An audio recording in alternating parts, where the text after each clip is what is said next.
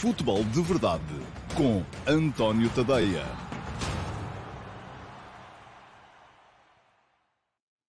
Olá, muito bom dia a todos. Eu sou António Tadeia e este é o Futebol de Verdade de terça-feira, dia 18 de um, agosto de 2020. Um futebol de verdade que hoje uh, teve aqui uma inflexãozita relativamente aos temas que uh, eu tinha pensado. Eu estava a pensar um, dar só ali um lamirezinho relativamente à questão do Valência, de que falei hoje no último passe, uh, no texto de opinião que escrevo todos os dias às 8 da manhã uh, no meu site, antoniotadeia.com, mas, uh, entretanto, as reações que esse texto foi tendo nas redes sociais fizeram-me um, dar um bocadinho mais de importância a esse tema para vos falar mais do negócio do futebol e um bocadinho menos dos outros temas que eu tinha previstos para hoje, mas que também estão ligados a isto, porque hoje em dia no futebol, obviamente, tudo está uh, uh, ligado à questão do negócio, pelo menos no futebol de alto nível. portanto, vamos, vou arrancar por aí, falar, a partir da questão do Valência para o negócio do futebol, vou falar também do arranque da, do Sporting, que se realizou ontem, vou passar pelos reforços de que se fala para o Boa Vista e vou também dar um toquezinho na debacle que aconteceu ontem ao Shakhtar Donetsk, de Luís Castro, que foi goleado pelo Inter Milão por 5 a 0. Eu acho que a partir de 5 já é goleada. Um, e por isso mesmo falhou uh, a presença na final da Liga Europa, onde vão estar uh, precisamente o Inter de Milão e o Sevilha, duas equipas um bocadinho mais utilitárias, embora uh, não sejam equipas más de ver jogar, acho eu. Ora bem, não se esqueçam, entretanto, conforme está a passar aqui no rodapé, que podem deixar eh, perguntas uh, nas caixas de comentários. O Futebol de Verdade está a ser transmitido em direto ehm, no Facebook, no Twitter, no meu site, o antoniotadeia.com, via uh, o meu canal de Dailymotion, no YouTube, no meu canal de YouTube também, e espero eu que também no Instagram, onde tivemos aqui uma pequena peripécia que nos impediu de estar em direto no Instagram. Não tenho, uh, espero que hoje estejam as coisas a correr bem.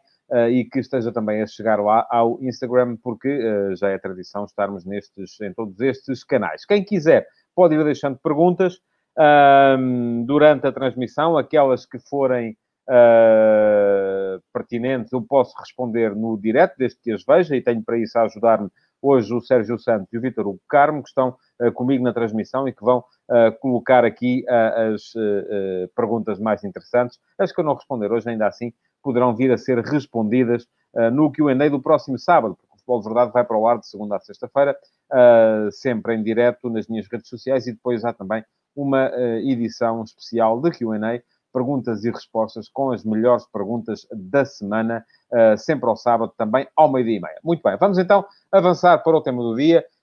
e, conforme vos prometi, vou arrancar com a questão Valência. Eu falei hoje de Valência no último passo, hoje de manhã, porque uh, o Valência é sempre uma espécie de estabilizador no mercado nacional. E não há aqui uh, quem não tenha já recorrido aos serviços compradores da equipa do, de, de, de Espanha, de Peter Lim, porque quase sempre mediados os negócios por Jorge Mendes, já houve gente, o Benfica já vendeu, o Porto já vendeu, o Sporting já vendeu, o Braga já vendeu, portanto toda a gente vende jogadores ao Valência e muitas vezes acima do valor uh, pelo qual esses jogadores são cotados uh, uh, nos portais de mercado, e eu aí sirvo-me sempre do Transfer Market, porque acho que é não só o mais credível, mas também o mais completo portal de transferências de todo o mundo. Portanto, quando quer saber aquilo que vale um jogador em valores aproximados, dá-se um saltinho ao Transfer Market e lá está, está tudo bem indicado. Passe a publicidade, com certeza que o Transfer Market não precisa que eu fale deles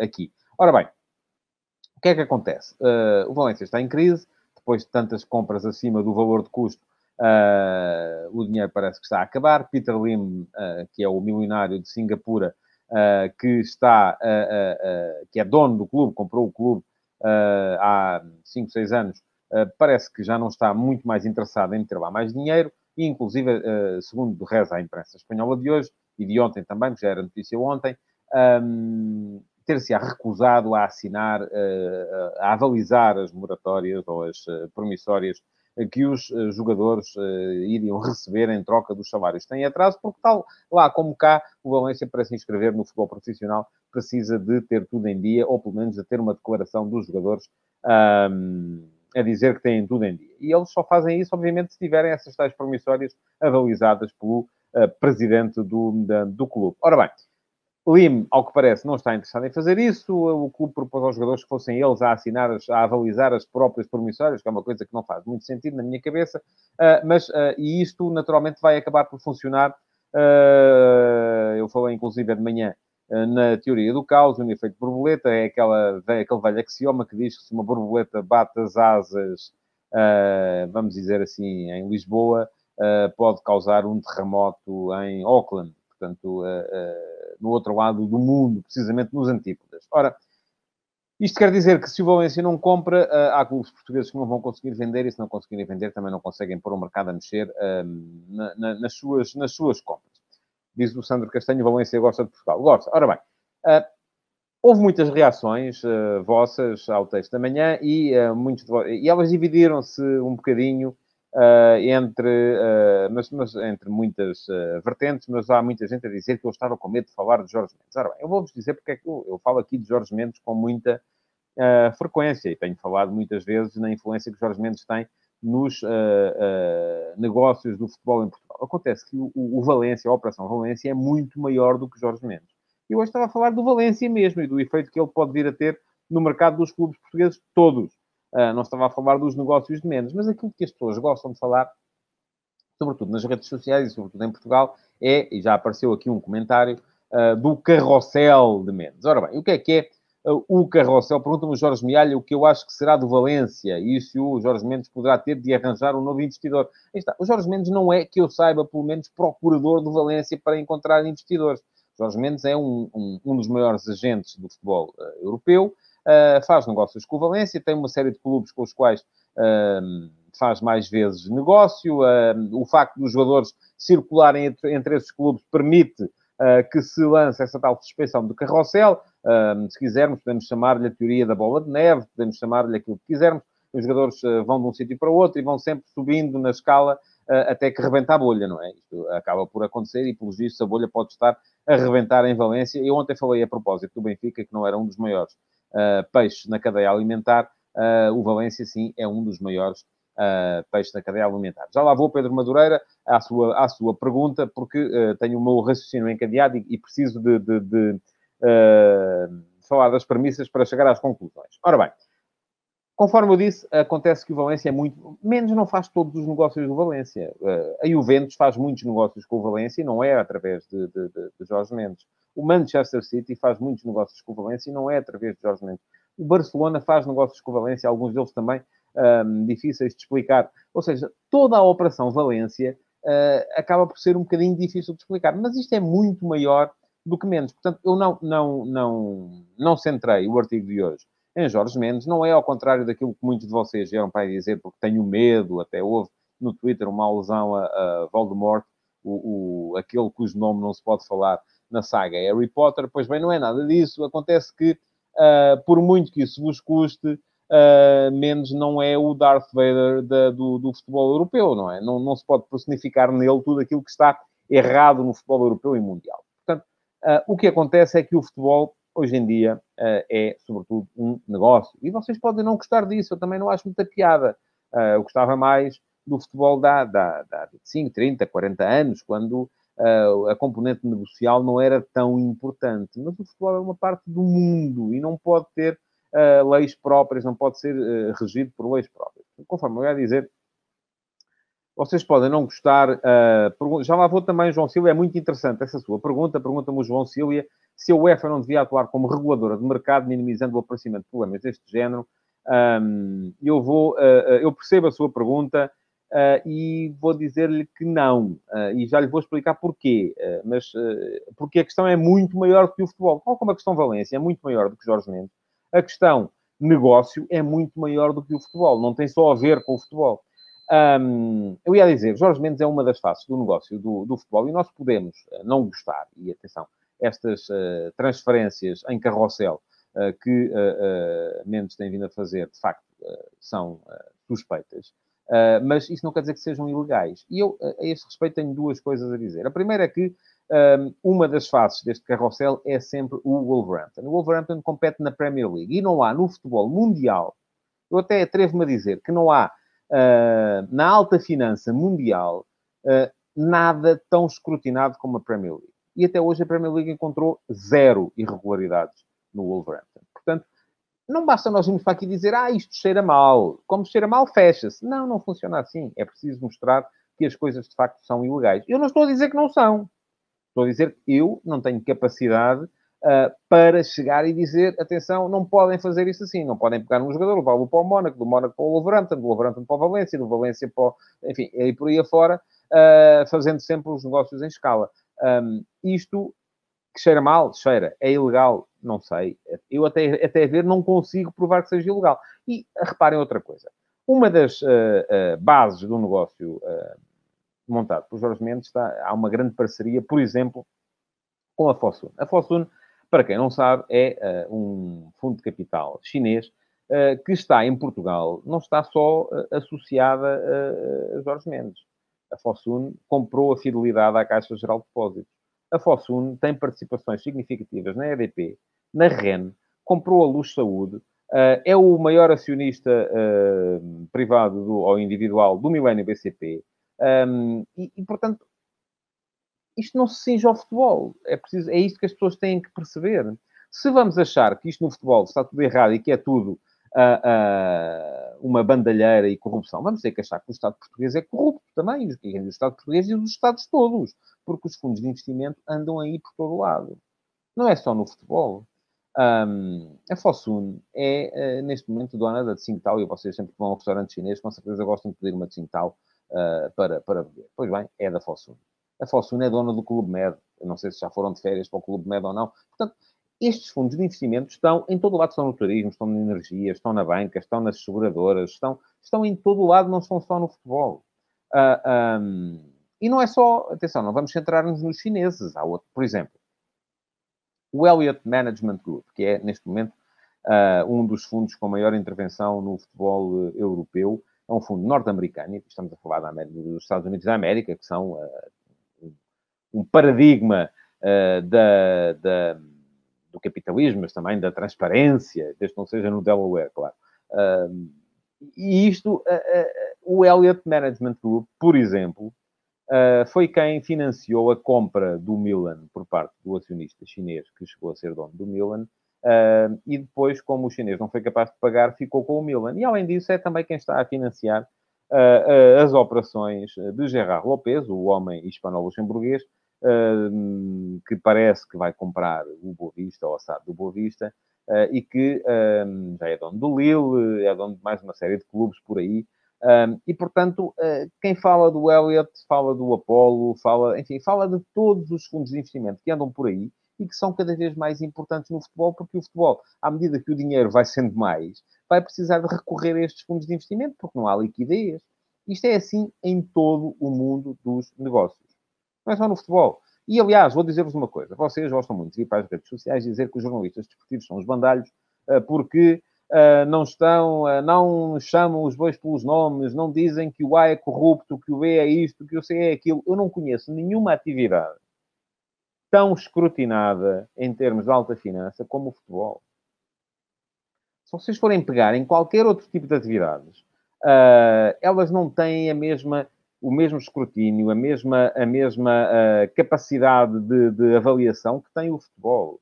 E, e, por isso mesmo eu acredito neste momento mais até nos negócios que se fazem no futebol do que naqueles que se fazem noutro tipo de áreas, seja na energia, nas, na, na, na, nas seguradoras, na saúde, seja o que for, porque os fundos de investimento estão em todo lado. E eu regressava à pergunta do uh, João Silva de há. E a UEFA não pode funcionar como regulador. Para já, um, não poderia ser a UEFA, eu acho que teria que ser a FIFA, não é? Porque das duas uma, ou isto se faz a nível global, ou estamos a criar aqui uma situação de concorrência desleal. O que é que ia acontecer se a UEFA, eh, de repente, eh, entrasse como regulador de mercado e dissesse não há aqui mais uh, fundos de investimento? Ou... E eu acho que isso devia ser feito, sim, atenção. Mas não era só no futebol, era na sociedade toda. Um, eu sou liberal, mas não tropo. E, e, e imaginemos que a UEFA fazia isto. Obviamente, os, os clubes passavam a ter, transferiam-se, não é? Em vez de termos clubes em Portugal, eles iam todos para, para, para a África, para, para, a Ásia, para a América do Norte, para a América do Sul, e aí podiam fazer os negócios que quisessem. O que é que ia acontecer? O futebol europeu ia definhar, porque os melhores jogadores saíam daqui, porque não havia dinheiro para lhes pagar, porque lhes pagavam mais noutros sítios onde o dinheiro não é tão escrutinado. Mas suponhamos que a FIFA fazia isso. Suponhamos que a FIFA uh, conseguia chegar a acordo e, de repente, uh, todas as federações entendiam que nas suas provas só podiam inscrever-se clubes que tivessem todas as suas contas permanentemente visíveis, não houvesse cá recurso a fundos de investimento, a offshores, seja o que fosse. O que é que ia acontecer? Imediatamente, enfim, eu aqui uh, só me posso deitar a adivinhar, não é? Mas isto acontece assim porque a sociedade é dinâmica, não há, não há aqui uma, uma. Nós não podemos chegar aqui, fechar a porta e não entra ninguém, não sai ninguém. Uh, imediatamente ia acontecer uh, o seguinte: íamos ter entidades privadas que iam organizar competições de futebol, porque enfim, a FIFA manda nas federações, as federações mandam nos seus campeonatos, a UEFA manda na Liga dos Campeões e na Liga Europa, ah, mas de repente eu posso criar aqui a Associação ah, Mundial dos Clubes de Futebol, portanto a AMCF, que não tem esse tipo de limitações, criam-se, imediatamente nascem como cogumelos 20, 30, 40, 50, 100, 200, mil clubes, e esses mil clubes, sem qualquer tipo de, de, de, escrutínio, porque a sociedade é assim, a sociedade não escrutina o dinheiro, em todo o lado existe isto, existem offshores, existem zonas francas, até os Estados Unidos têm o Delaware, portanto não há aqui uh, maneira de, de repente, o futebol ser um mundo à parte.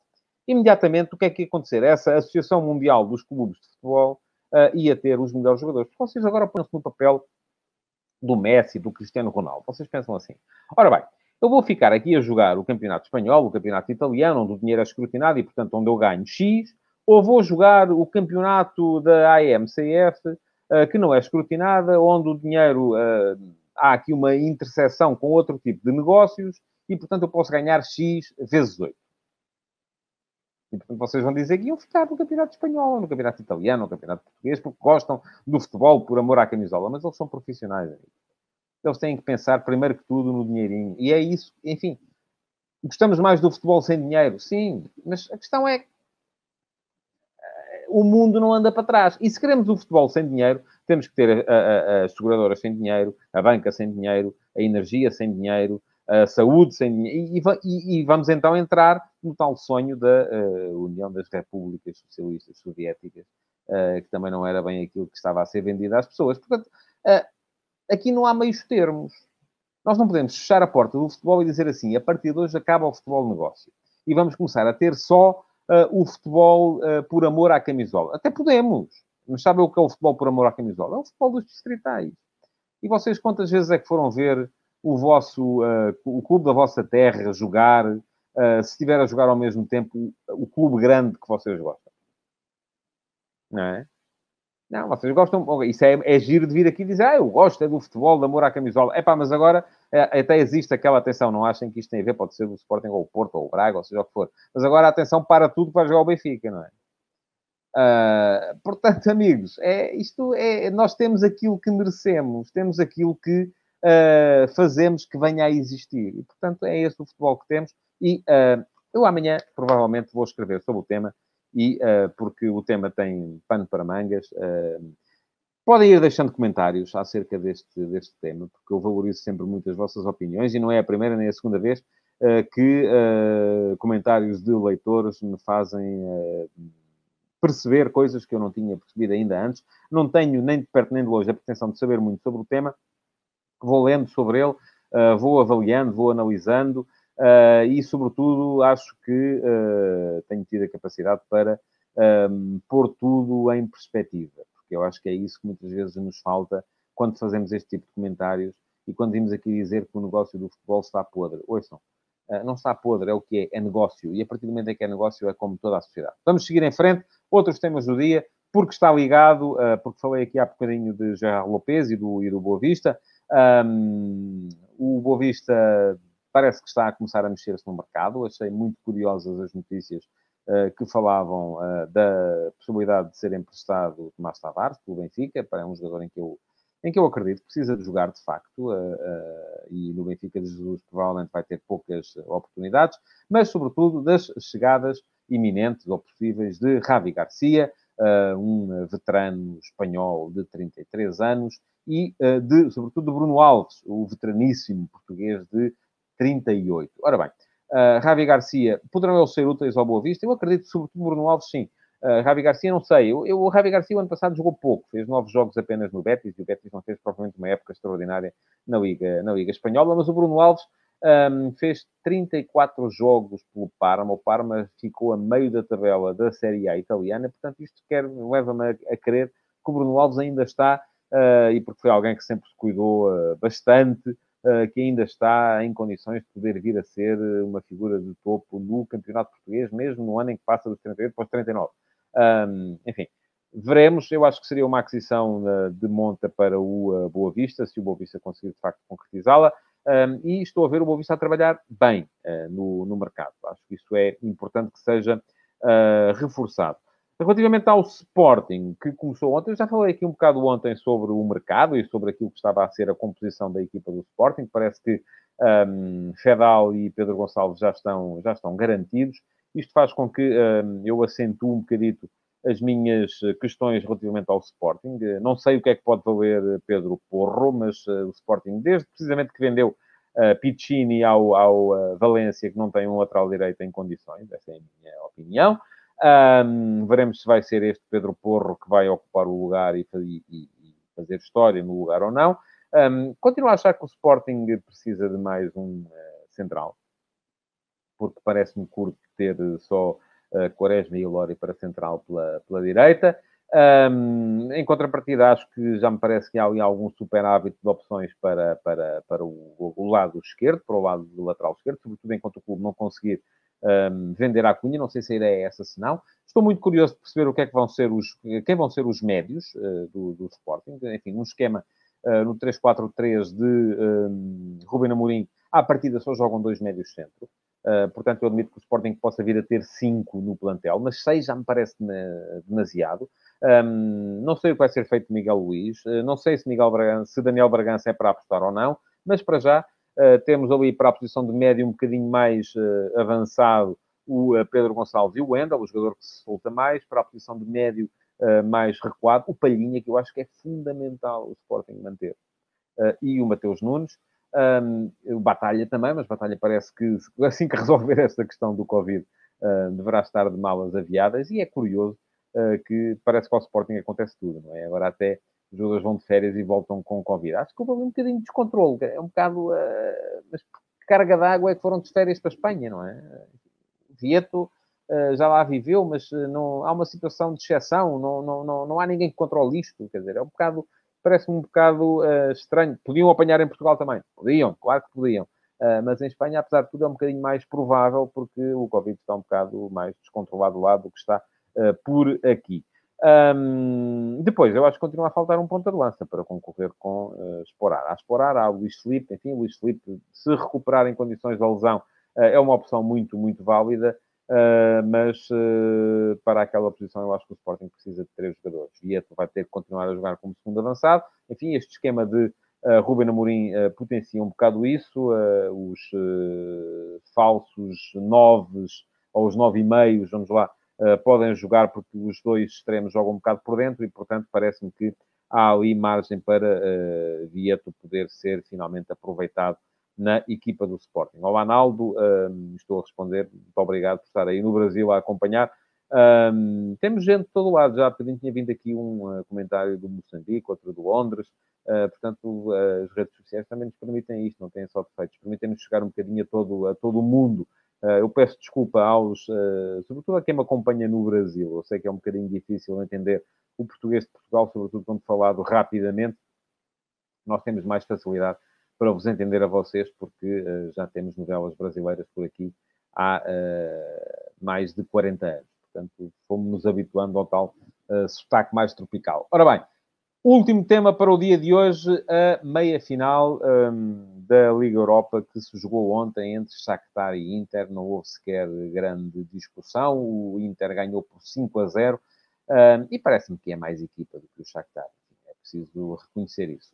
é uma pena eh, dos portugueses que estavam a, a, concorrer para estar na final da Liga Europa Primeiro foram Bruno Fernandes e Diogo Dalot a ficar uh, pelo caminho uh, com o Manchester United, eliminados pelo Sevilha do Lopetegui, e agora foi o Shakhtar Donetsk do Luís Castro a ficar pelo caminho também, eliminado pelo Inter de Milão. Uh, e o Inter um, foi claramente mais, mais forte. Houve ali um período, sobretudo final da primeira parte, início da segunda, em que o Shakhtar uh, conseguiu impor o seu jogo, um jogo mais de pé para pé, um jogo mais uh, rendilhado, mais trabalhado, mais de escola brasileira, porque tem muitos brasileiros, sobretudo meio campo para a frente na equipa, mas uh, no fim acabou por valer o facto do Inter ser uma equipa mais compacta, mais capaz na pressão, foi impressionante a forma como o Inter pressionou a saída de bola do Shakhtar, motivando erros, provocando erros. O primeiro gol, por exemplo, nasce de uma saída disparatada de, de Piatov. O, acho que é o quarto golo também, nasce de alguma dificuldade do Shakhtar na primeira fase de construção. Um, o, Shakhtar, o, Shakhtar, tentou ainda um, mudar essa forma de... Ou, ou, contrariar essa forma de jogar, variando mais vezes o flanco, tentando explorar o facto do Inter ter a equipa mais compacta, não só na largura como na profundidade, eh, para eh, mudar as coisas, eh, para mudar o jogo de lado, onde houvesse espaço, mas isso nem sempre foi possível e, no fim, acabou por impor-se a superior capacidade de pressão do Inter, a superior capacidade de fogo dos atacantes do Inter, Lautaro Martínez e Lukaku foram imponentes e acaba por ficar pelo caminho a equipa de Luís Castro. Ora, hum, eu concordo com o Gabriel Viana, que me diz que a final entre Inter e Sevilha será muito tática. Uh, são duas equipas que fecham muito bem, é verdade, e vamos ter com certeza um jogo com poucas uh, oportunidades de golo, mas uh, são duas equipas que também em momentos de transição são muito, muito fortes. E isso acaba por ser, enfim, no caso do Lopetegui é quase uma adaptação do, do, do, do, DNA de Lopetegui, que sempre foi um treinador de posse, um treinador de toma lá, cá, à, uh, ao DNA do clube, porque o Sevilha é um clube que uh, fecha melhor do que fechavam tradicionalmente as equipas de Lopetegui. Portanto, quem é o favorito para a final? Perguntaram-me, eu vou reservar essa opinião para o dia da final e aqui vou fazer a antecipação. Uh, tenho ainda que me centrar um bocadinho mais em cima disso. Para já importa falar um bocado daquilo que foi a época do Shakhtar. Uh, acho que o Luís Castro fez um excelente trabalho na, na, na sucessão a Paulo Fonseca. Uh, conseguiu ganhar o campeonato ucraniano, mas também isso já é quase tradição. Mas chegou às meias finais uh, da Liga Europa, onde o Shakhtar já não estava há alguns anos, desde o tempo de Mircea Lucescu. Um, e uh, é verdade que saiu com os tronos, saiu com um 5 a 0, faz sempre torcer algum, alguns narizes. mas, enfim, acabou por chegar lá. Esteve lá, isso é, é, importante, esteve até agosto, também é verdade, por causa da pandemia, nas competições europeias, algo que já não acontecia há muito tempo ao Shakhtar, que tradicionalmente no regresso da pausa de inverno, acabava por ficar uh, quase sempre pelo, uh, pelo, pelo, caminho. E aí está, mais uma vez também, Shakhtar, enfim, é Renata Akhmetov, é dinheiro, não é? Um, dinheiro acaba por ser fundamental em tudo aquilo que é futebol hoje em dia. O Shakhtar já não é... Um, eu lembro-me do Shakhtar quando ainda se chamava Shakhtar, não é? Ainda se dizia Shakhtar e quando jogou contra o Futebol Clube Porto na caminhada que o Porto fez até à final da Taça dos Vencedores das Taças em 1984. E aí sim, era um Shakhtar, enfim, era comandado por outro tipo de motivações, eram as motivações políticas da antiga União Soviética. Portanto, há de haver sempre aqui alguma coisa, ou, ou, ou estamos aprisionados, ou uh, estamos vítimas da ditadura do dinheiro, e nós é que nunca estamos satisfeitos porque queremos sempre alguma coisa diferente daquela que temos. Voltarei ao tema amanhã, no último passo, está prometido. Um, vou escrever sobre o negócio do futebol. Para já, hoje, o futebol de verdade está a chegar ao fim. Queria agradecer-vos a todos o facto de terem estado aí. Uh, e uh, também pedir-vos para continuarem a deixar perguntas, porque aquelas que não foram respondidas no direto de hoje poderão vir a ser respondidas ainda uh, no QA do próximo sábado, em que eu vou selecionar as melhores perguntas da semana para lhes dar respostas. Já agora peço-vos também para pôr o vosso like na emissão de hoje e para a partilharem. Ontem foi fixe o número de partilhas um, íamos nas 14 ou 15, uh, eh, quero superar esse número na emissão de hoje. Portanto, já sabem, é partilhar o futebol de verdade para que os vossos amigos possam saber que uh, o programa está de volta após férias. Muito obrigado por ter estado aí, então, e até amanhã. Futebol de Verdade, em direto de segunda a sexta-feira, às 12h30